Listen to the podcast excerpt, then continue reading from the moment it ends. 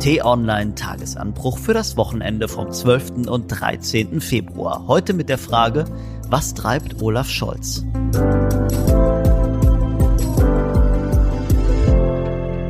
Herzlich willkommen, liebe Hörerinnen und Hörer, zur neuesten Ausgabe des Tagesanbruchs am Wochenende.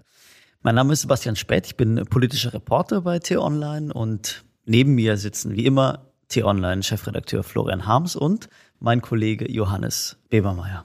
Hallo ihr beide. Hallo. Hallo und herzlich willkommen.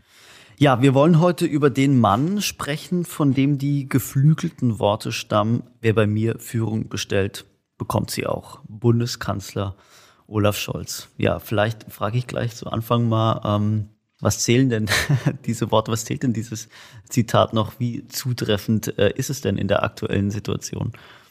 Ja, ich würde sagen, Olaf Scholz hat da die Latte auch mit diesem Zitat, was ja überall wiederholt wird, einfach sehr, sehr hoch gelegt. Und man kann schon sagen, dass in den letzten Wochen Zweifel daran laut wurden, berechtigt laut wurden, dass er diese Führung ausreichend bietet.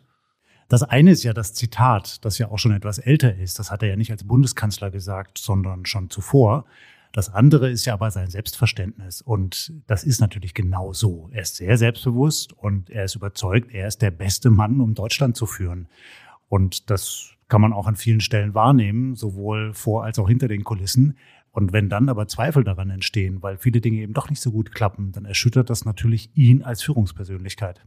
Lass uns mal direkt reingehen in die aktuelle Problematik, sage ich jetzt mal. Die Zustimmungswerte für die SPD sinken von Umfrage zu Umfrage. Die persönlichen Beliebtheitswerte von Scholz sind auch im Keller. Die CDU dagegen ist wieder stärkste Kraft. Haben wir in Deutschland Scholz und die Ampel schon wieder satt?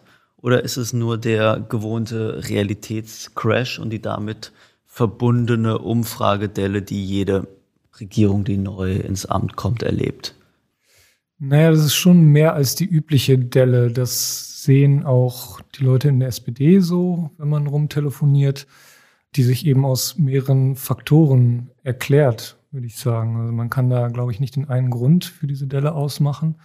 Aber es ist eben schon nicht nur das normale Abebben der Anfangseuphorie und auch, muss man ja dazu sagen, die CDU hat in diesem Zeitraum auch Friedrich Merz zum Vorsitzenden gewählt. Das gibt ganz natürlich, weil dann eben eine große Öffentlichkeit da ist, auch immer der Partei dann für gewöhnlich einen Schub, was auch passiert ist, aber es ist eben mehr. Weil die Erwartungen so hoch waren oder weil Natürlich, Merz die Erwartungen waren ungemein hoch. Nach all diesen langen 16 Merkel-Jahren, in denen zuletzt ja auch auf strategischen Feldern nicht mehr viel ging. Erinnere dich an die Digitalisierung, an den Klimaschutz, an das Corona-Management. An vielen Stellen hatten viele Bürgerinnen und Bürger den Eindruck, da muss jetzt jemand Neues hin, da müssen neue Leute hin, die müssen das besser machen. Und umso größer ist dann natürlich die Enttäuschung, wenn nicht alles gut wird. Obwohl er oftmals als Merkel-Kopie wahrgenommen wurde. Ja, das war der Wahlkampf, ne? Da hat er das sehr geschickt gemacht, so der Verlässlichkeit, Ruhe, mit mir gibt's keine Probleme, keine Brüche. Aber es gibt schon ein sehr großes Bedürfnis bei vielen Menschen, dass wir jetzt mal ordentlich vorankommen und bessere Politik gemacht wird. Das mit dem Bessermachen ist, glaube ich, ganz entscheidend, weil das ist natürlich auch das, womit er sich schon im Wahlkampf, wenn man in seinem Umfeld sich umgehört hat, dann war immer das Argument, er wird nicht sozusagen alles komplett revolutionieren, aber er wird eben es besser machen. Das hat er schon sehr, sehr ernst gemeint. Also sozusagen nicht nur 500 Vorschläge machen, sondern dann eben auch das, was man macht, dann auch durchziehen bis zum Ende, nachhaken, nachfassen, auch seinen Ministern dann immer fragen, klappt das denn auch so? Das war das, was er versprochen hat und das ist im Grunde sein Markenkern. Er ist der Macher, der Typ, der eben nicht nur schwätzt, sondern eben dann auch die Sachen zu Ende bringen will und durchsetzen will. Und da sind, glaube ich, jetzt eben Zweifel dran. Und er hat dieses Bessermachen tatsächlich konkret auf Merkel bezogen. Das ist sozusagen die Erzählung, die einem immer erzählt wurde, als man gefragt hat, was will er denn überhaupt anders machen als Merkel? Was ist denn Olaf Scholz? Weil ja schon im Wahlkampf, du hast es angesprochen, diese relativ kluge PR-Strategie, sich so ein bisschen als Merkel 2.0 zu positionieren, diese Frage ja provoziert hat. Also wir wollen doch eigentlich mal was Neues. Warum sollte man denn jetzt Scholz wählen, wenn man irgendwie Merkel zuletzt dann irgendwie doch ein bisschen zu uninspiriert fand? Da gab es übrigens eine interessante Parallele, denn Gerhard Schröder hat das seinerzeit ja genauso gemacht. Sein Spruch damals, um Helmut Kohl abzulösen, lautete, wir wollen nicht alles anders, aber vieles besser machen. Und die sind dann auch ja erstmal ganz schön ins Straucheln gekommen. Insofern kann man das historisch sogar vergleichen muss man vielleicht sagen, verwundert auch nicht, dass ein Kanzlerkandidat einer anderen Partei mit dem Versprechen antritt, es besser zu machen als seine Vorgängerin einer anderen Partei. Das stimmt, aber ähnlich wie damals, als es ja ein großes Problem auf dem deutschen Arbeitsmarkt gab, das war drückend. Ja, da war klar, es muss was passieren, sind die Probleme heute ja auch wiederum sehr drückend. Es braucht einfach ein sehr gutes Corona-Management, damit wir endlich mal aus dem Schlamassel rauskommen. Und wir müssen das Land umbauen, damit es eine grüne Energieversorgung bekommt. Und es kann auch nicht sein, dass die deutschen Behörden weiter arbeiten wie in den 80er Jahren, während die halbe Welt sich digitalisiert. Ja, ich glaube auch. Also Olaf Scholz Image sozusagen ist ja nicht der super inspirierende Redner. Das kann man, glaube ich, ganz ungeschützt sagen. So, so kommt er halt nicht an. Aber eben der Verlässliche, so, der macht das schon. So, das ist, das ist ja sein, sein Kern. Aber lass uns mal auf dieses Image eingehen, der Verlässliche. Hat er sich dieses Image quasi als Teil der Merkel-Regierung erarbeitet oder hatte er dieses Image schon als erster Bürgermeister Hamburgs? Das hatte er und er ist damals angetreten, um in Hamburg aufzuräumen. Das war ja auch ein bisschen wild unter seinem Vorgänger Ole von Beust. Bis zu diesem Debakel des G20-Gipfels in Hamburg, wo man eben gesehen hatte, auch Scholz hat nicht alles im Griff. Und das hat ihm schon sehr zugesetzt. Und deshalb ist er auch heute noch sehr vorsichtig, sich zu positionieren. Aber eigentlich will er genau das, Johannes, wie du es gesagt hast, natürlich auch vor sich hertragen. Er ist derjenige, der Dinge umsetzt. Dieser Spruch aus dem Amerikanischen wird da gern auch zitiert in seinen Kreisen, Getting Things Done. Lass uns mal tiefer in die Analyse gehen und lass uns anschauen, was passiert, wenn dieser Selbstanspruch von Scholz auf die Realität prallt. Also ähm, unser Bundeskanzler steht ja an vielen Stellen unter Druck. Das kennen wir aus der Merkel-Ära. An Brandherden und an Krisen mangelt es nicht. Ähm, aber ich würde gerne klären, ob Scholz quasi Opfer ist dieser äußeren Umstände oder ob er sich an der einen oder anderen Stelle selbst eine Falle gestellt hat. Und ähm, dazu würde ich gerne mit den innenpolitischen Themen anfangen und auf die Impfpflicht eingehen. Also Scholz, erinnere ich mich, war einer der ersten, ich glaube es war im Dezember, der sich für eine Impfpflicht ab 18 Jahren ausgesprochen hat ohne allerdings, das ist zumindest mein Eindruck, geklärt zu haben, ob er für diese Forderung innerhalb seiner eigenen Koalition überhaupt eine Mehrheit dafür hat. Und es hat sich gezeigt, er hat sie nicht, denn die FDP äh, will diese Impfpflicht ab 18 ja gar nicht. Wie konnte ihm dieser gravierende Fehler unterlaufen? Ja, ist eine gute Frage, auf die ich jetzt keine abschließende Antwort habe. Es ist aber schon so, dass es ein auffälliges Ändern seiner Strategie war, weil eigentlich ist er ähnlich wie Merkel in diesem Fall eben jemand, der sich sehr, sehr ungern festlegt. Und da hat er sich sehr, sehr offensiv festgelegt. Man sollte Politikern ja auch immer unterstellen, äh, etwas zu tun, weil sie daran glauben. Ich glaube schon, dass es seine Überzeugung war, dass wir diese Impfpflicht einfach brauchen. Und da kann es natürlich eine Strategie sein, eine sehr, sehr legitime politische Strategie, sich vorne hinzustellen als Kanzler und zu sagen, wir machen das jetzt. Das hat er, glaube ich, versucht damit. Das war dann eigentlich eher ein an die Bevölkerung gerichtetes Signal sozusagen. Es war Dezember, es war noch nicht klar, wie groß die Gefahr durch Omikron wirklich ist. Und er als Bundeskanzler wollte ein Signal an die Bevölkerung senden, hey, da kommt womöglich noch eine gefährlichere Welle auf uns zu, lasst euch alle impfen. Oder er wollte ins Parlament ein Signal setzen. Möglicherweise erst das erste und dann das zweite. Denn es ist ja genauso gewesen, wie du sagst. Es gab eine neue Gefahr mit einer neuen Corona-Variante. Es gab das Vorbild des Auslands. Wir erinnern uns, die Österreicher hatten damals dann äh, gesagt, dass sie eine Impfpflicht einführen. Und dann stellte natürlich alle Welt, nicht nur viele Bürgerinnen und Bürger, sondern auch die Presse die Frage, ja, warum machen wir das jetzt nicht genauso?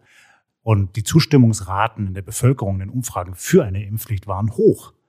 Und in so einer Situation war es jetzt kein allzu großes politisches Risiko, sich dafür auszusprechen, am Ende hat es sich dann natürlich doch gezeigt, dass es ein Risiko ist, wenn man eben keine eigene Mehrheit im Parlament hat und darauf angewiesen ist, die Prozesse eher zu moderieren statt zu führen. Da haben wir genau das.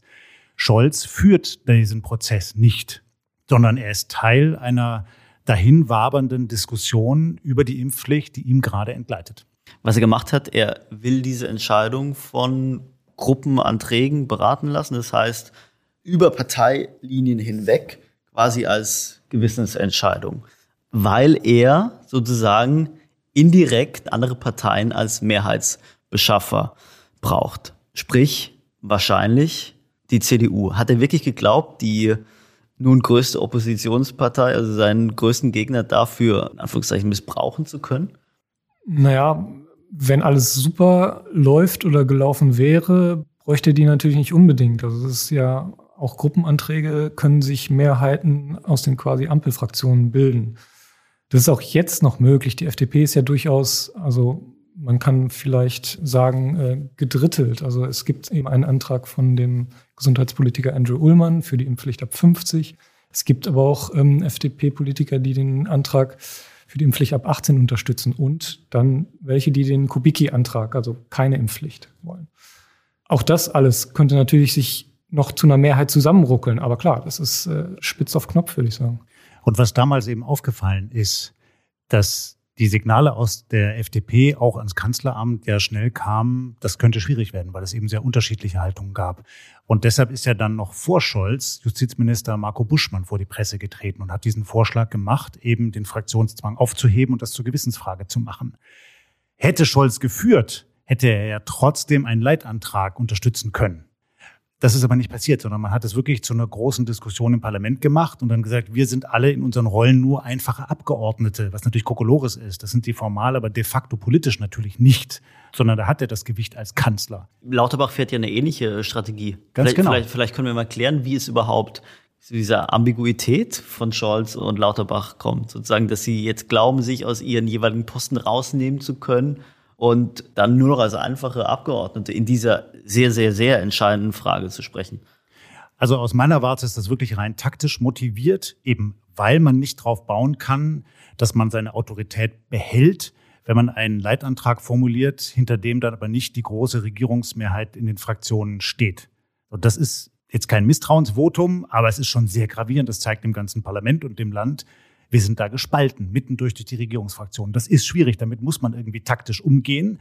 Und sie haben sich jetzt aber eben für einen Weg entschieden, der ihnen auf die Füße fallen kann. Es war möglicherweise zum damaligen Zeitpunkt noch nicht absehbar, dass die Union, also CDU und CSU, wirklich in Fundamentalopposition gehen würden und sagen würden, wie jetzt zu hören von Friedrich Merz, wir machen das alles nicht mit. Aber das Risiko war damals zumindest schon da.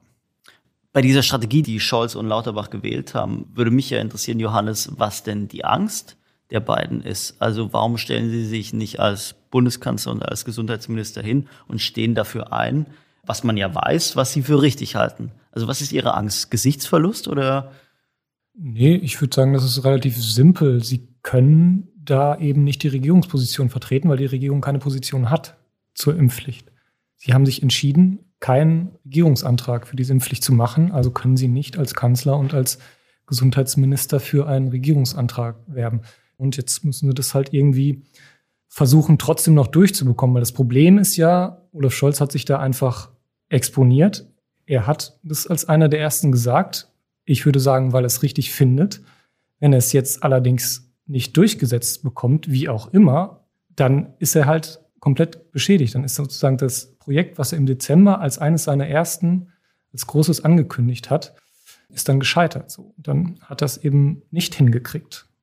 Florian, du hast gerade die Union angesprochen. Sie hat gleich in mehrerer Hinsicht eine Blockadehaltung. Ähm, ich würde gerne auf die einrichtungsbezogene Impfpflicht kommen, die ja auch die Union im Dezember noch mitgetragen hat und die jetzt äh, Mitte März hätte kommen sollen. Nun hat man Anfang der Woche sowohl von Söder als auch äh, von Merz gehört, dass ähm, die Union jetzt plötzlich gegen diese Teilimpfpflicht ist, mit dem Grund, dass sie sich nicht umsetzen ließe. Ähm, hat die Ampel da geschludert? Ja, ich glaube, das beschädigt alle politischen Akteure. Das ist wirklich gravierend. Es ist noch viel gravierender als die Diskussion um die allgemeine Impfpflicht der gesunde Menschenverstand sagt doch jedem und jeder in diesem Land, dass es sinnvoll ist, dass Pflegekräfte in Kliniken und Pflegeheimen geimpft sind, damit sie kein Risiko haben und kein Risiko weitergeben können. Jetzt kommt aber eine Variante wie Omikron, wo man nicht so genau sagen kann, okay, wie schützen denn dann die Impfungen in solchen Situationen? Das wird jetzt als Vorwand genommen, das in Frage zu stellen, zusammen mit den Problemen, die plötzlich aufgetaucht sein sollen, wie man das denn jetzt kontrolliert, wer da geimpft ist und wer nicht. Und das zusammengenommen zeigt doch den Bürgerinnen und Bürgern, Gesetze in Deutschland werden nicht durchgesetzt oder können nicht durchgesetzt werden. Und das ist ein riesengroßes Problem, weil es natürlich das Vertrauen in den Staat erschüttert. Und wenn eine Staatspartei wie die CDU und die CSU, die sich ja wirklich als staatstragend verstehen, da auch noch mitmachen und sagen, da wo wir selber den Finger gehoben haben im Bundesrat, da tun wir jetzt so, als würde das eben nicht mehr gelten, dann ist das hochgravierend. Und ich mag mir gar nicht ausmalen, was da bei vielen Bürgerinnen und Bürgern passiert. Gut, was man über die letzten Wochen ja mitbekommen hat oder was durchgedrungen ist über die letzten paar Wochen schon, dass diese einrichtungsbezogene Impfpflicht ja tatsächlich Probleme bereitet. Dass es rechtlich sehr viele offene Fragen gibt, zum Beispiel, was passiert mit den Leuten, die nicht geimpft sind? Kann man die einfach entlassen? Bekommen sie da kein Arbeitslosengeld mehr? Werden sie freigestellt? Müssen sie an andere Stelle gesetzt werden? Und was auch auf einmal auftauchte, war die Angst, dass man auf einmal wieder nicht genug Pflegekräfte haben könnte. So. Und ich habe in den vergangenen Tagen mit mehreren Unionsleuten gesprochen und die meinten zu mir, das können wir hier gerne diskutieren, diese einrichtungsbezogene Impfpflicht sei von der Ampel so dermaßen schlecht vorbereitet gewesen, dass die Union quasi gar nicht anders konnte, als diesen Angriff oder dieses Manöver, das sie jetzt diese Woche gefahren haben, nicht zu fahren. Ja, also ob sie nicht anders konnte, wage ich jetzt mal zu bezweifeln. Aber ich finde es in diesem Fall tatsächlich fast schon legitim, das zu tun, weil eben die Ampel, das muss man sagen, hat da einfach eine Vorlage geboten, die man fast schon als Oppositionspartei ausnutzen musste. Denn diese ganzen Probleme, dass man Angst hat, dass ähm, nicht genügend Pfleger dann in Heimen sind, die waren bekannt, als dieses Projekt angestoßen wurde. Das war alles bekannt. Diese Bedenken gab es schon damals. Und es ist der Ampel offensichtlich nicht gelungen, diese Bedenken in der Branche auszuräumen. Ja, aber mehr noch, ja auch die rechtlichen Fragen nicht zu klären, sondern wieder sozusagen die entscheidenden Fragen, nämlich was passiert mit den Angestellten, an die kommunalen äh, Gesundheitsämter auszulagern. Ja, irgendwer muss es kontrollieren. Aber auch bei den Gesundheitsämtern weiß man ja, dass die jetzt auch nicht vor Personal platzen. Ne? Ich glaube, die einrichtungsbezogene Impfpflicht ist wirklich der Punkt, der erstens nicht genug im Fokus steht, weil er wirklich ein richtiger Bock ist, glaube ich, von dieser Ampel. Und das schadet eben Scholz. Das ist genau das, was Scholz eben nicht will. Ne? Er will, er will doch die Sachen machen. Er will nachhalten. Er will nachfragen, läuft das denn alles? Er will gucken, dass so ein Gesetz funktioniert. Das ist zumindest sein Anspruch. Und das hat er hier ganz offensichtlich einfach nicht gemacht. Das hat nicht funktioniert, obwohl die Probleme klar waren. Und mit diesem Bock, wie du gerade so schön gesagt hast, ist doch eigentlich, sind wir ehrlich, die allgemeine Impfpflicht, egal ob sie jetzt ab 18 kommt oder nur für vulnerable Gruppen oder ab 50 vom Tisch. Ich glaube nicht, dass sie vom Tisch ist, aber ich glaube, dass es schwer ist, sie jetzt noch durchzuziehen. So, die wird jetzt zerredet. Es sei denn, wir kriegen dann doch nochmal eine gravierendere Corona-Variante, die es nötig macht, wirklich schnell zu reagieren. Jetzt muss man ja zur Ehrenrettung von Olaf Scholz sagen, dass unseren Kanzler seit Amtsantritt ein Thema sogar noch mehr verfolgt als Corona, nämlich die Ukraine-Krise, beziehungsweise die, äh, die Krise, die Russland mit seinem Militäraufmarsch an der ukrainischen Grenze herbeigeführt hat. In dieser Woche hatte Scholz seinen Antrittsbesuch bei Biden. Zentrales Thema der Umgang mit Putin. Am Dienstag ein Treffen mit dem französischen und mit dem polnischen Präsidenten.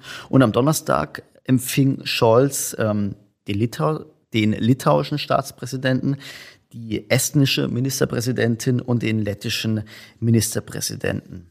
Trotzdem wird ihm Passivität vorgeworfen.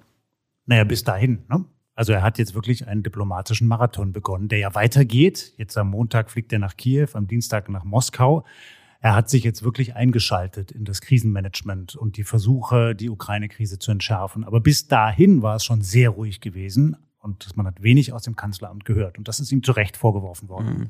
Ich meine mich zu erinnern, in dem ARD-Interview, das Scholz am Sonntag gegeben hat, äh, war sein Argument, er habe im Hintergrund alles still und heimlich vorbereitet. Was ist da dran, Johannes?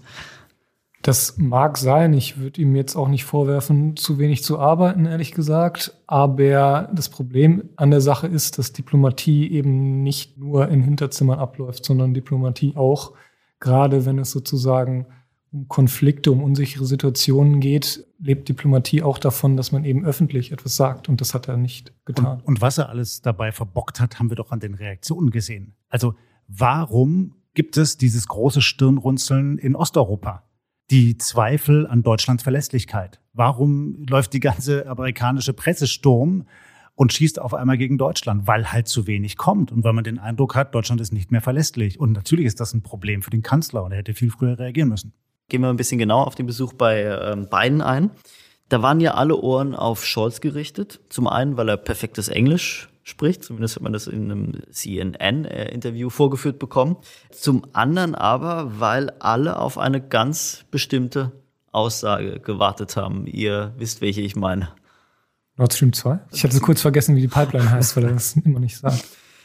Ja, und nicht nur Nord Stream 2, sondern ähm, die Beerdigung dieses Pipeline-Projekts. Und ähm, die Frage aller Fragen ist doch, ähm, was ist eigentlich das Problem von Scholz? Warum riskiert er lieber, dass Deutschland äh, nicht mehr als verlässlicher Partner in der NATO wahrgenommen wird? Warum riskiert er eine europäische Isolation Deutschlands statt Putin einfach mit dem Aus von Nord Stream 2 zu drohen, wenn er seine hunderttausende Soldaten nicht äh, von der Grenze abrückt? Na, da kann man jetzt ja schon mal sagen, das eine wird hinter verschlossener Tür besprochen und das andere vor den Mikrofonen. Und ich denke, wir können schon davon ausgehen, dass es eine Abstimmung gegeben hat zwischen den Amerikanern und den Deutschen, wer da was sagen würde. Und das kann Joe Biden jetzt schwerlich überrascht haben, dass der Mann neben ihm bei der Pressekonferenz halt nicht nochmal ausführlich was zu Nord Stream 2 sagt, sondern dass Biden dann selber damit gedroht hat. Man kann ja auch mit verteilten Rollen spielen, wenn man einen Gegner einschüchtern möchte. Und es ist ja auch nicht ganz so einfach, dass äh, der Kanzler jetzt einfach sagen kann, also ähm, Nord Stream 2 ist kurz davor beendet zu werden. Und wenn A, dann B. Also wenn ein russischer Soldat in die Ukraine eindringt, dann äh, war es das mit der Pipeline. An der Pipeline hängen ja nicht nur ganz viele politische Fragen dran, wirtschaftliche Fragen, was die strategische langfristige Energieversorgung in Deutschland anbelangt, sondern auch rechtliche Fragen. Also wer haftet denn dann dafür, wenn die Bundesregierung jetzt sagt, das wird nicht gemacht? Da stellen sich ja sofort Schadensersatzansprüche für den Bau dieser Pipeline. Das muss man schon sehr genau abwägen. Und sicherlich können solche Motivationen auch dazu beigetragen haben, dass Scholz zumindest bislang nicht offiziell gesagt hat, das Ding ist dann aus. Ich glaube, das Problem ist vor allem, dass er eben auch hier lange einfach sehr, sehr unklar geblieben ist, beziehungsweise fast schon missverständlich. Er hat ja diese Position, dass alle Optionen auf dem Tisch liegen, was eben in diesem Fall auch heißt Nord Stream 2, hat er erst seit knapp vier Wochen. Davor ging immer ein Zitat von ihm rum, wo er eben sagt, Nord Stream 2 ist ein privatwirtschaftliches Projekt, über das völlig unpolitisch entschieden wird. Und das hängt ihm halt immer noch nach.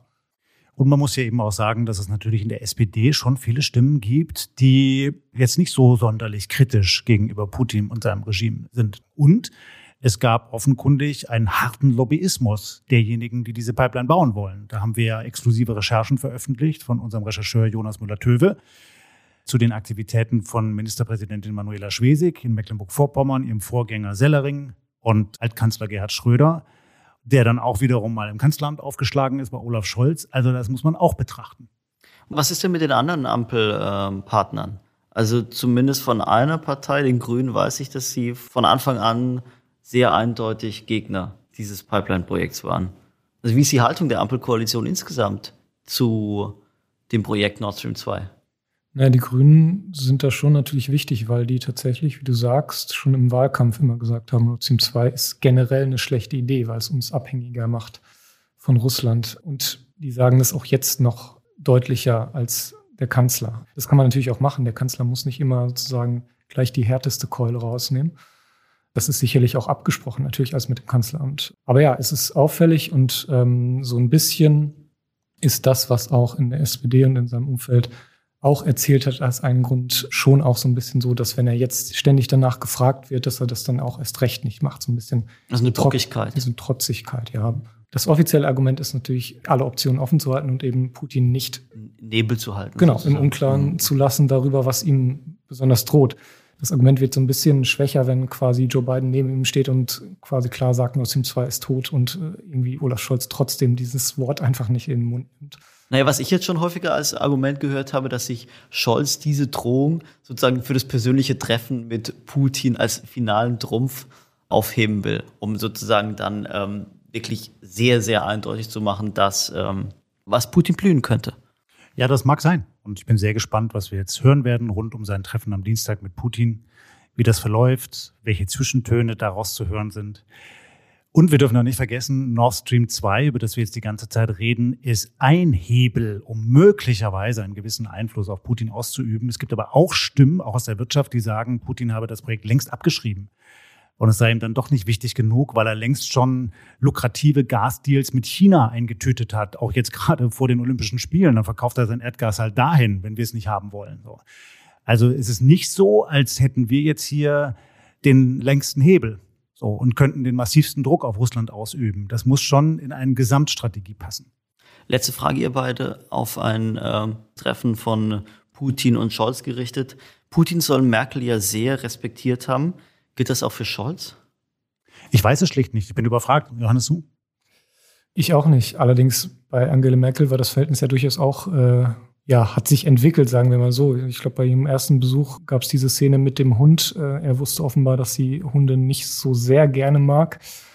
Ich glaube, er wird sich auch auf ein paar Machtspielchen einstellen müssen. So, so tickt der, ne? Also diese Szene damals in Sochi war ja wirklich augenfällig. Ne? Er bringt seinen großen Köter da mit und lässt ihn da an ihren Füßen rumschnüffeln, im Wissen, dass sie Angst vor Hunden hat. Das macht man nicht, wenn man jemanden respektiert, sondern man macht es, wenn man jemanden einschüchtern will. Oder jetzt dieses absurde Bild von dem Besuch von dem französischen Präsidenten Macron im Kreml mit diesem kilometerlangen Tisch ja, zwischen den beiden, der ja schon ausdrückt, zwischen uns liegen Welten und ich halte dich mal schön auf Abstand.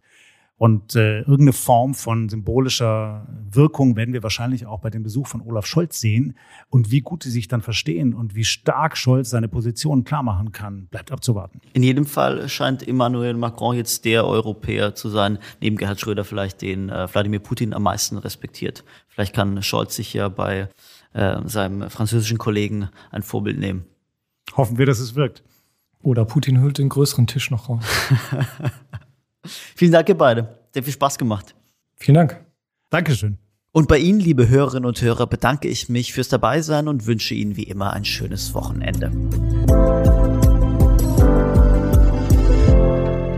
Wenn Ihnen dieser Podcast gefallen hat, dann empfehlen Sie uns gerne weiter. Den Tagesanbruch bekommt man von Montag bis Samstag immer um 6 Uhr morgens zum Start in den Tag.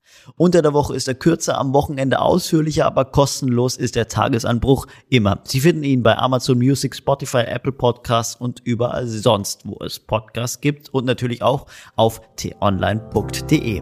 Und wenn Sie uns was Gutes tun wollen, bewerten Sie den Tagesanbruch gerne mit 5 Sternen. Das war's für heute. Danke fürs Zuhören. Ciao und bis zum nächsten Mal. Tschüss und bleiben Sie uns gewogen.